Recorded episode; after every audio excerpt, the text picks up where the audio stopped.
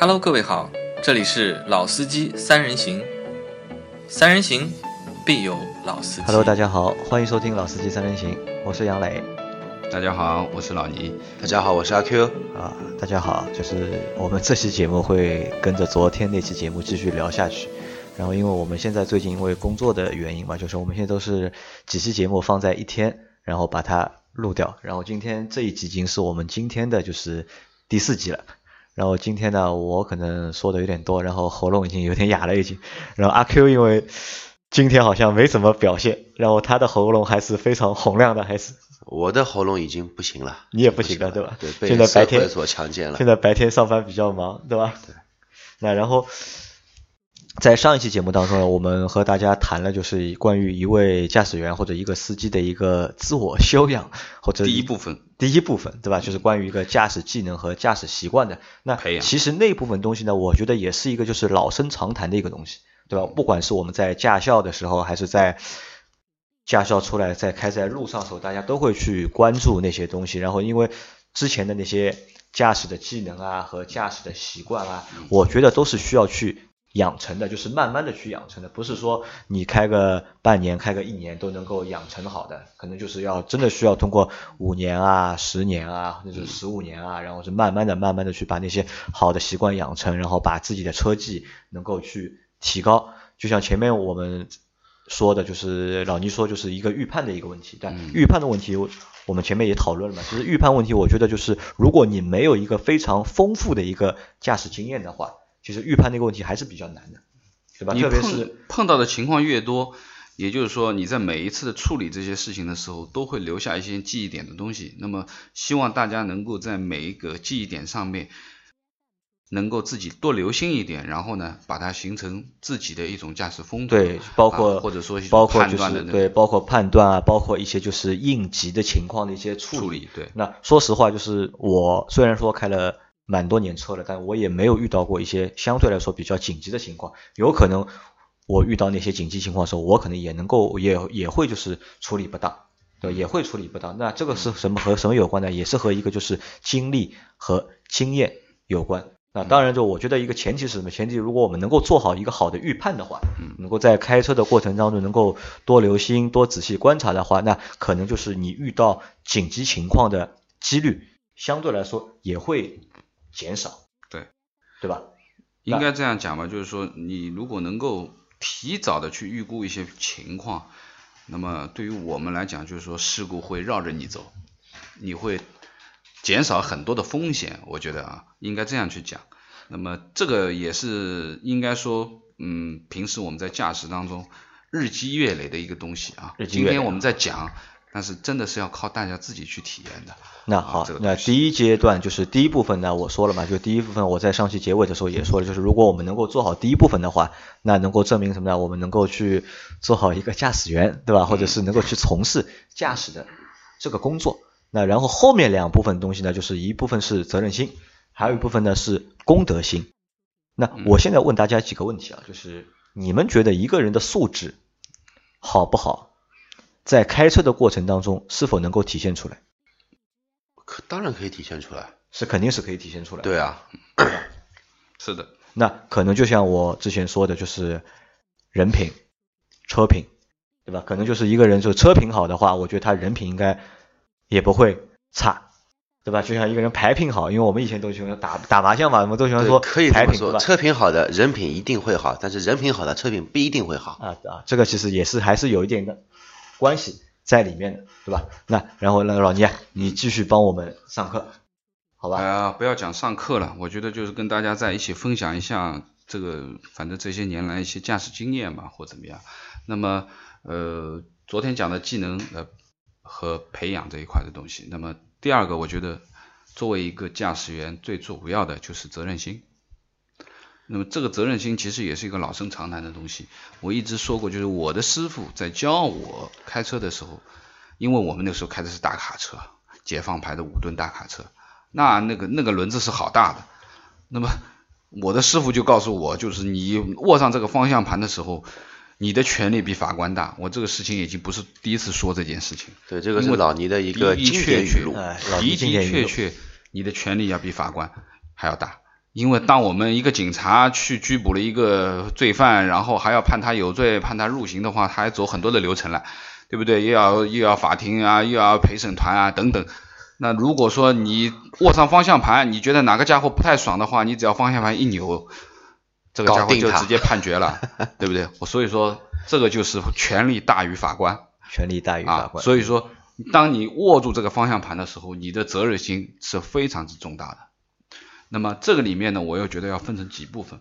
这个责任心怎么谈啊？第一个，我觉得是对自己和对乘坐者的责任心。自己和乘坐者的责任心，因为你你车子在你自己在开嘛，你必须得保证自己的安全。那么同样，你车里面坐着你的太太，或者说你的孩子或者家人朋友，那你们在行驶当中，他是把所有的生命交在了你的手上，你握着方向盘，你也要对他们去负责任。这也就是我说，对于乘客和自己，你首先要有一个责任心，这是非常重要的啊，自身的安全和乘客的安全。那么第二个，我们讲的就是对其他车辆的责任。为什么？因为车辆行驶在路上，不是你只有这条马路就你一个人在开嘛？因为还有其他的车，对不对？那么这一点，我们说对于其他车辆的责任心体现在什么地方呢？比如说我们讲的，你在高速公路上碰到了一些事故，或者说你故障了，你要停车，你停在路上。啊，在公路上也行，或者在在在高速公路上，特别是高速公路上更更加有风险嘛，对不对？那么你可以停在紧急停车带，对吧？或者说你突然之间出了事故，你横在马路当中了，你也没有办法把车停到那个那个紧急停车带去，那你怎么办？那么每辆车子上面都有一个三角警示架的，对你不管停哪里，你都要做好后面的一个预警。没错，那么这个里面就要把三角警示架提前量放好，放在我们说。车辆的后方，这个放一般现在是放多少米？呃，有两个标准，一个是公路标准，一个是高速公路标准。公路标准，公路标准白天是五十米，白天五离你的车五十米，晚上是一百五十米，晚上一百五十米。公路啊，我们说的是国道这种公路标准的话，那如果说你是高速公路的话，白天是一百五十米，晚上是两百五十米。就是三角警示标。对，老倪说到这个，我就想到前段时间，大概蛮久之前了吧，也是网上一个段子，车子上高速抛锚了，结果父母带着一个小孩，然后在就停在应该是二号车道上，然后左边有超车道，右边有慢车道，后边右边还有还有一个应急停车带，他们不但没有放紧急停车的那个警示架，而是让小孩站到后面，让后面的车子让他看到。这个太慢，我觉得这个很神奇。甚至我觉得在公路上面白天放五十米还是比较，还是放的太短了。我觉得应该至至少要放到一百米。官方的规定是因为我我这么认为，因为首先一辆车在大家在公路上开的时候，可能车速都是超过五十码的，对吧？都是超。我认为在一个畅畅通的一个环境下面，都是超过五十码的。然后，但是现在有多少车能够准确的，就是五十码之五十米之内能够把刹车刹下来？对吧？这个我觉得是不是每辆车都能够自动距离在五十米以内的？那我觉得这个距离就是放置就是这个警示标志的距离，我觉得应该放的稍微远一点。嗯，我觉得能够放个一百米就尽量放个一百米，不要去少去走那几步路，否则是你不但害人还去害己。对，那么因为我们讲的就是说像这样的情况啊，对于其他车辆的责任啊，你车自己车故障了或者出事故了，对不对？并不是你下了车你安全了就 OK 了。你应该给后面的车辆一个提前量，这也就是对其他车辆负责，让他避开这些事故。因为什么？其实我们在高速公路上面的二次撞击的事故啊，是很恐怖的。啊，你你第一次可能没问题，很多人在高速上出了事故，对吧？死亡率是很高的，很高的。因为你人在车里面或者出不来，或者说你没有去警示，后面的车直接撞上去了。今年还去年好像京沪高速不是遇到团雾嘛，几十车连环相撞，呃，第一次碰撞。基本上大家都相安无事，因为我们的习惯已经比较好，只要上了高速，对吧，都会带安全带。嗯。但是，一旦出了事故，我们人全部都下车了，然后我们在那边发朋友圈，诶，我出车祸了，诶，我要拍个小视频。结果后来因为那一段时间其实是挺惨的，也是因为这一个事故走了不少人。那我就讲了，你在保证自己安全的同时，碰到了这些危险的紧急的情况，你应该提醒后面的车辆，或者说其他的车辆，尽量避开这个事故段和绕行这个事故段。当然，方式方法有很多，那警示标只是其中之一啊。那么这个也就是对你我们讲的就是说责任心啊。这是第二部分对其他车辆的责任心。那我觉得可能还有啊，你前面还有你的你的小标题上面还写着就是对行人和对非机动车嘛，对对吧？那么前面讲了两个都是车辆方面的这个责任心，那么另外一个就是行人和非机动车。那么行人和非机动车其实今年的我们说的二零一七的这个已经有新的规定啊，行人横道线的让行啊等等啊。那么当然让行是一个规则的东西。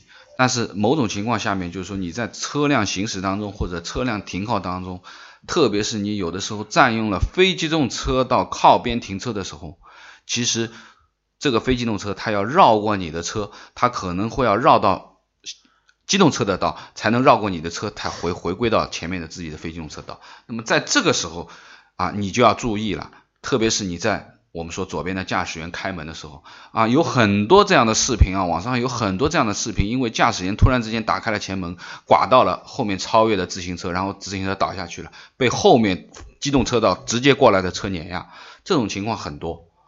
那么我们讲的就是说，包括之前前前一段时间啊，我们在微信上也流传的叫合适开门法啊。就是你荷兰开门对合适啊，就是荷兰式开门荷兰式开门法，对不对？你你你不是用你的左手去开门，而是用你的右手就是我我们简单介绍一下，就荷兰式开门法，就是我们当我们要去开你左侧的那扇门的时候，你用右手去右手去开，那然后你要开右侧的那扇门之后，用左手去开。对，因为我们这样会有一个就是转头的一个动作，就是能够看到就是你车的后方的一个就是路况的一个情况。对，其实不管你用哪个手开，还是要养成这个习惯，就是要看后面到底有没有车，而且特别是。你驾驶员看到你的后排乘客不一定会看，这个时候你千万要提醒他们慢一点，慢一点。你先看好，再让他们下车，而且尽量不要从左边这上面下车嘛。嗯，那我就讲了，这个就是对于人机动车的我们说的责任啊，你也要去注意，因为你你在开车或者说你坐在车里面的话，你你还是有这这部分的责任，有必要啊要注意。那么第四个，我觉得对于事故的责任。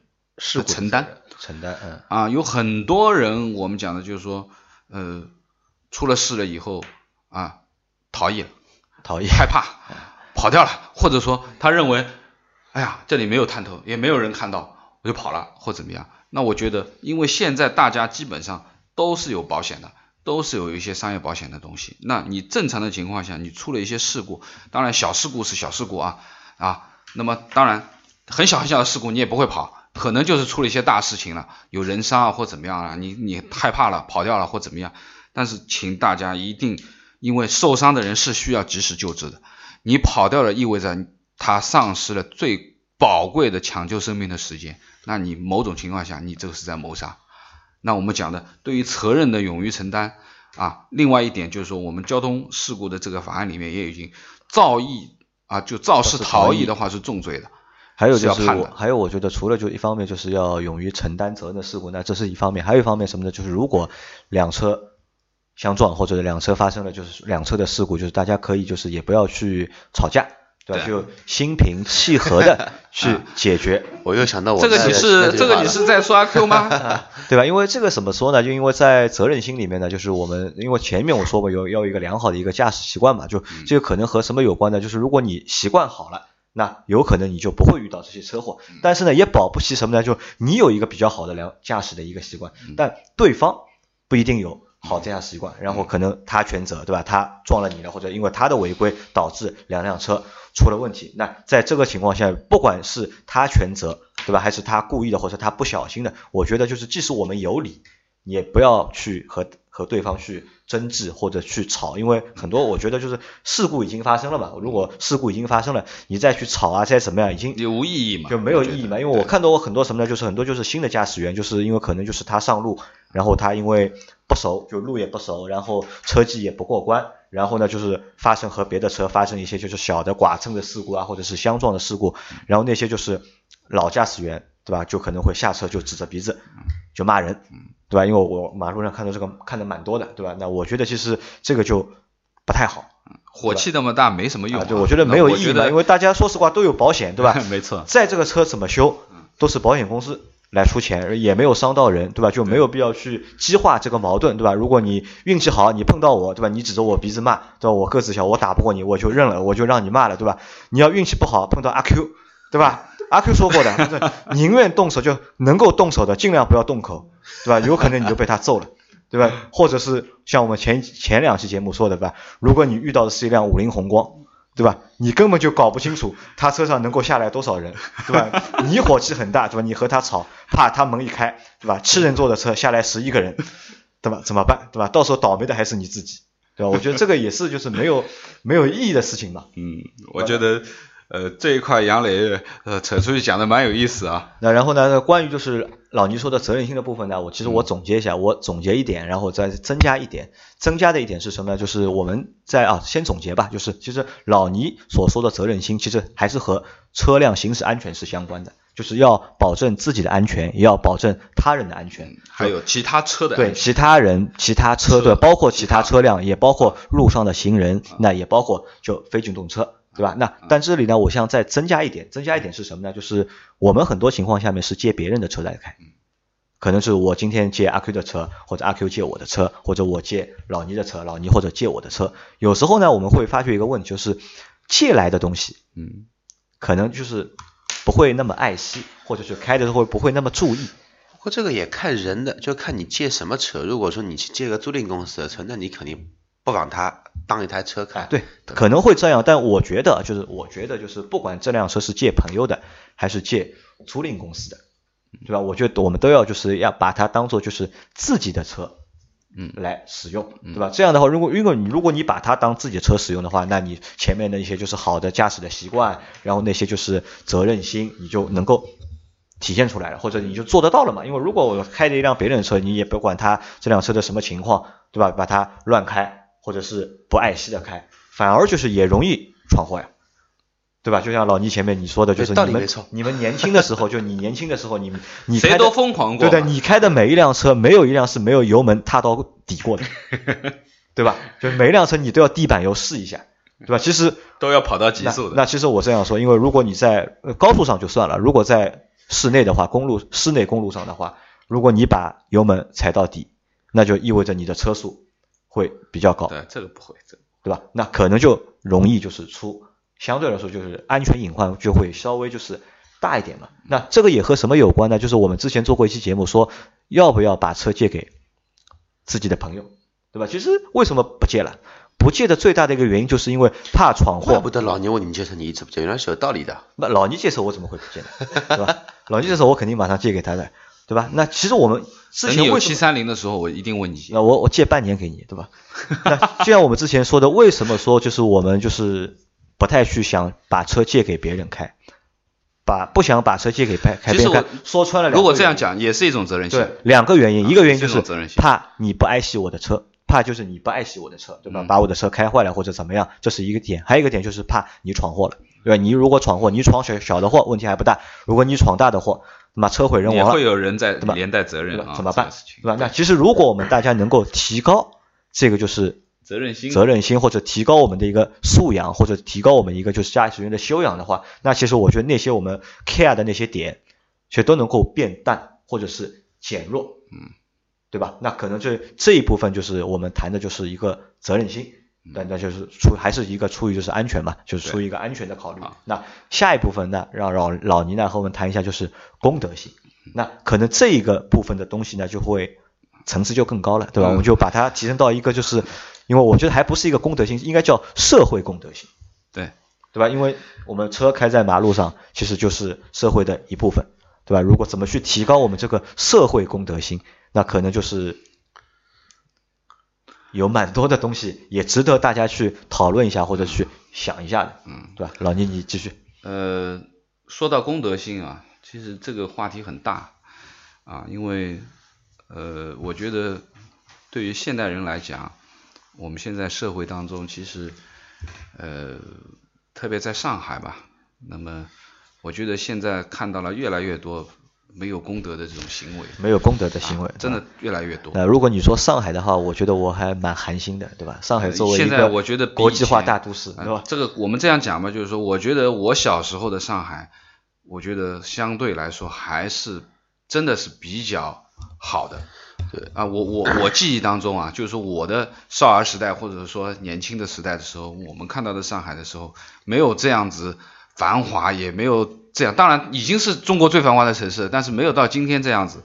但实际那个时候，我觉得人很多的本性啊，很多的这些行为习惯都是有规则和标准的啊，包括我们说的骑车不能够带人啊，你带了人过路口的时候，你会被警察抓抓住，甚至说你偷偷摸摸的带人，那我前面在王和王琦在讨论的问题也是，我带人的时候，我最起码到马路口，我看到警察，我还要躲一躲，我还要跳下来跑几步，过了路口我再跳上去，那这是我少少时上海的这种印象，对于交通的这个印象。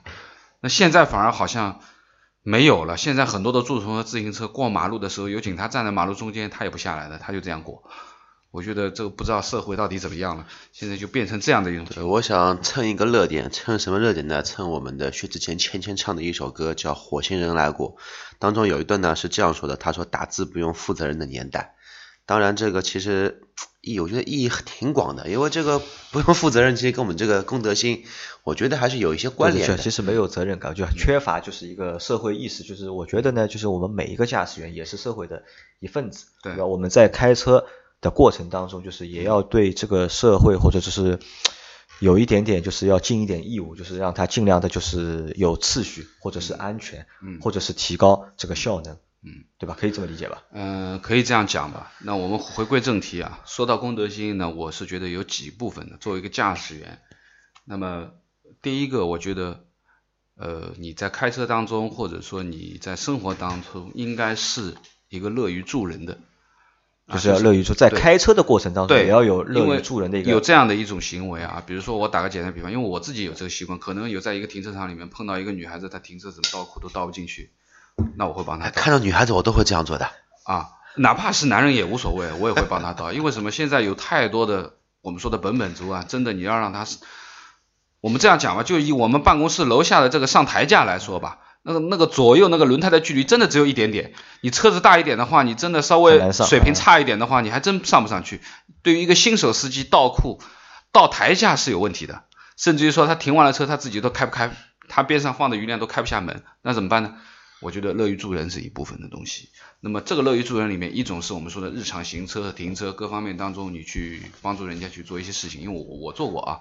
那么第二个，比如说我们说你碰到了一些事故的时候，救人是第一要素，人家有问题的，或者说你应该第一反应的去救人。最后你在高速上碰到了这样的事故，你也不能通行了，你也停下来了，你也只能说第一，你警示后面的车不要再再再上来造成二次伤害。那么同时，我觉得乐于助人啊，帮助人家啊，救人一命胜造七级浮屠。我不知道你们看过一个视频没有？就是我看过一个就是国外的一个视频，就是说就是国外很多开车的过程当中，有些车在行驶的过程当中把车停下来，嗯就是帮助就是前面那辆车一些事情，嗯就是因为我记忆有点模糊，好像是俄罗斯的那个，啊，对的，因为我记忆有点模糊，好像就有一有一段是这样，有一辆就好像在那里下大雪嘛，大家车都在开，然后有一辆前车的它的就是后后窗被雪都遮住了，然后遮住之后呢，理论上它也没有它也没有那个就是雨刮后雨刮，嗯。然后可能就是那个车里面的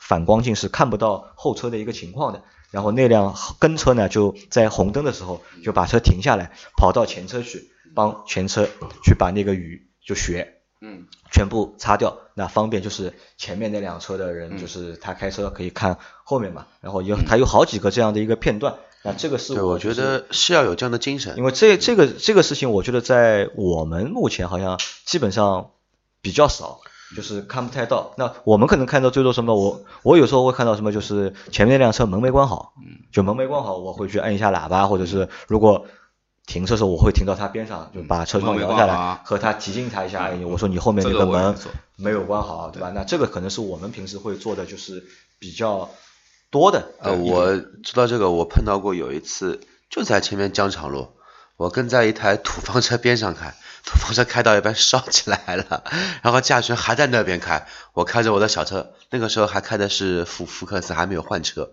我就插到前面去把他逼停，然后那个驾驶员气势很凶的下来说你要干嘛？我说兄弟啊，你车烧起来了！我说真的是哪里？它是那个排气管上面有一个橡胶垫，橡胶垫烧起来了。烧起来了，对吧？然后我有一次，我记得我在台湾，我前两年去台湾玩的时候，我有一个印象蛮深的，就是我们台湾就是我们包了辆车嘛，然后就是环岛游嘛，然后在高速的过程当中呢，我发现一个很奇怪的一个现象，这个现象在中国是没有的，就在台湾的高速上面，大家在要刹车之前都会去按那个双跳灯。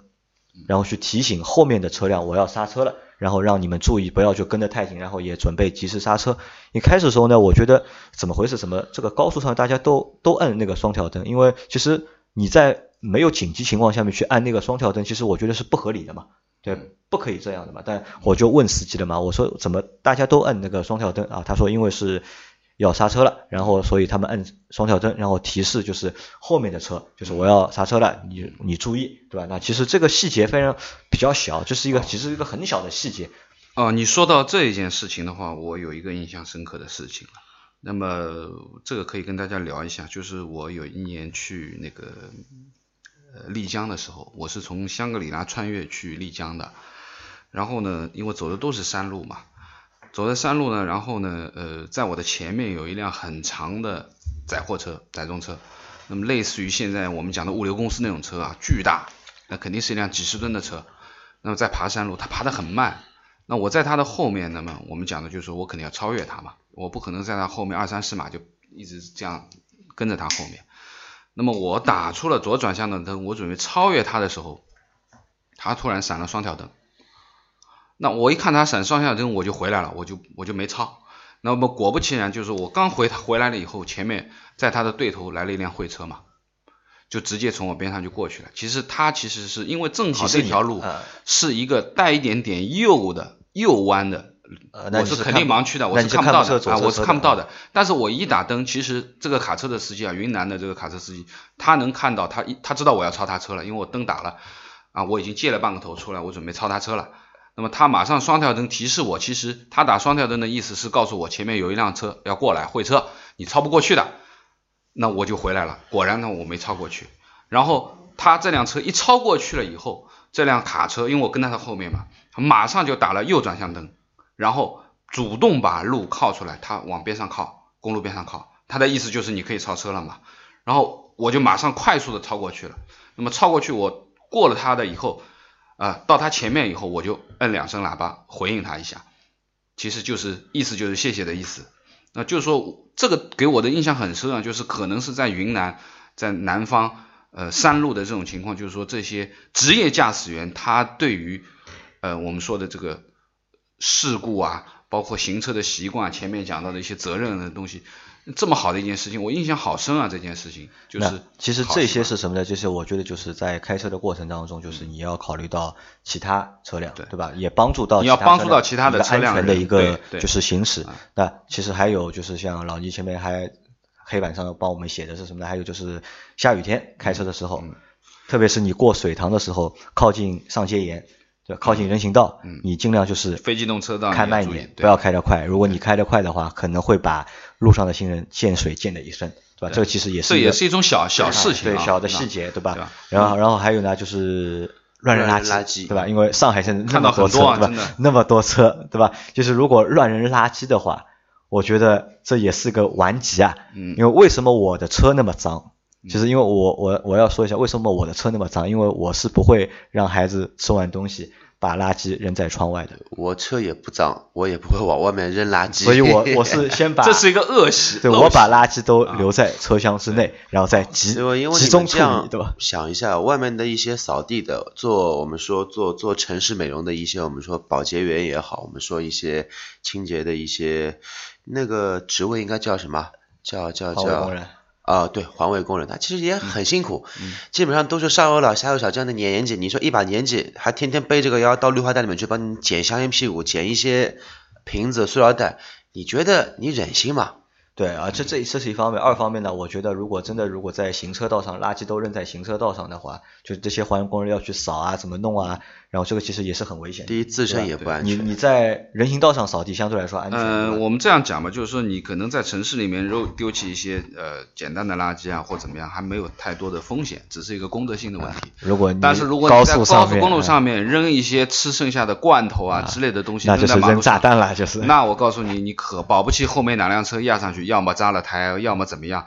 那么这个就是在害人了，所以说这个乱扔垃圾的这个恶习一定要去除掉啊！我们说的这个职业驾驶员的自我修养里面，这一天很重要，公德心很重要，请大家一定要注意。那么另外一个就是我们想最后一个吧，因为不要像杨磊一样乱停车。对了，不要像杨磊一样乱停车。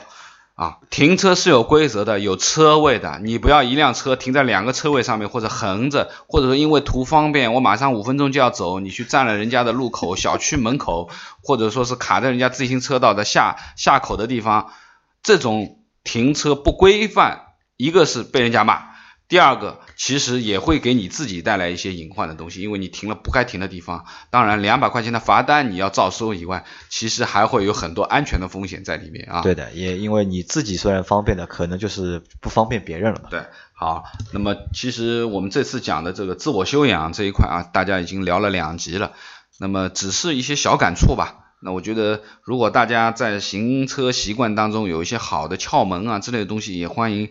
大家跟我们留言啊，跟我们一起来共同的分享给更多的我们说有爱心、有公德心、能够具备自我修养和培养的这些好同志们啊，跟我们大家一起能够把我们自己的呃层次吧，或者说我们自己的提高到另一个阶段，好不好？感谢大家，共同勉励。好的，希望大家都做一个就是文明的、守规则的、有素质的。司机或者是驾驶员，嗯，好吧，谢谢大家。那这期节目就到这里，大家再见，再见，拜拜。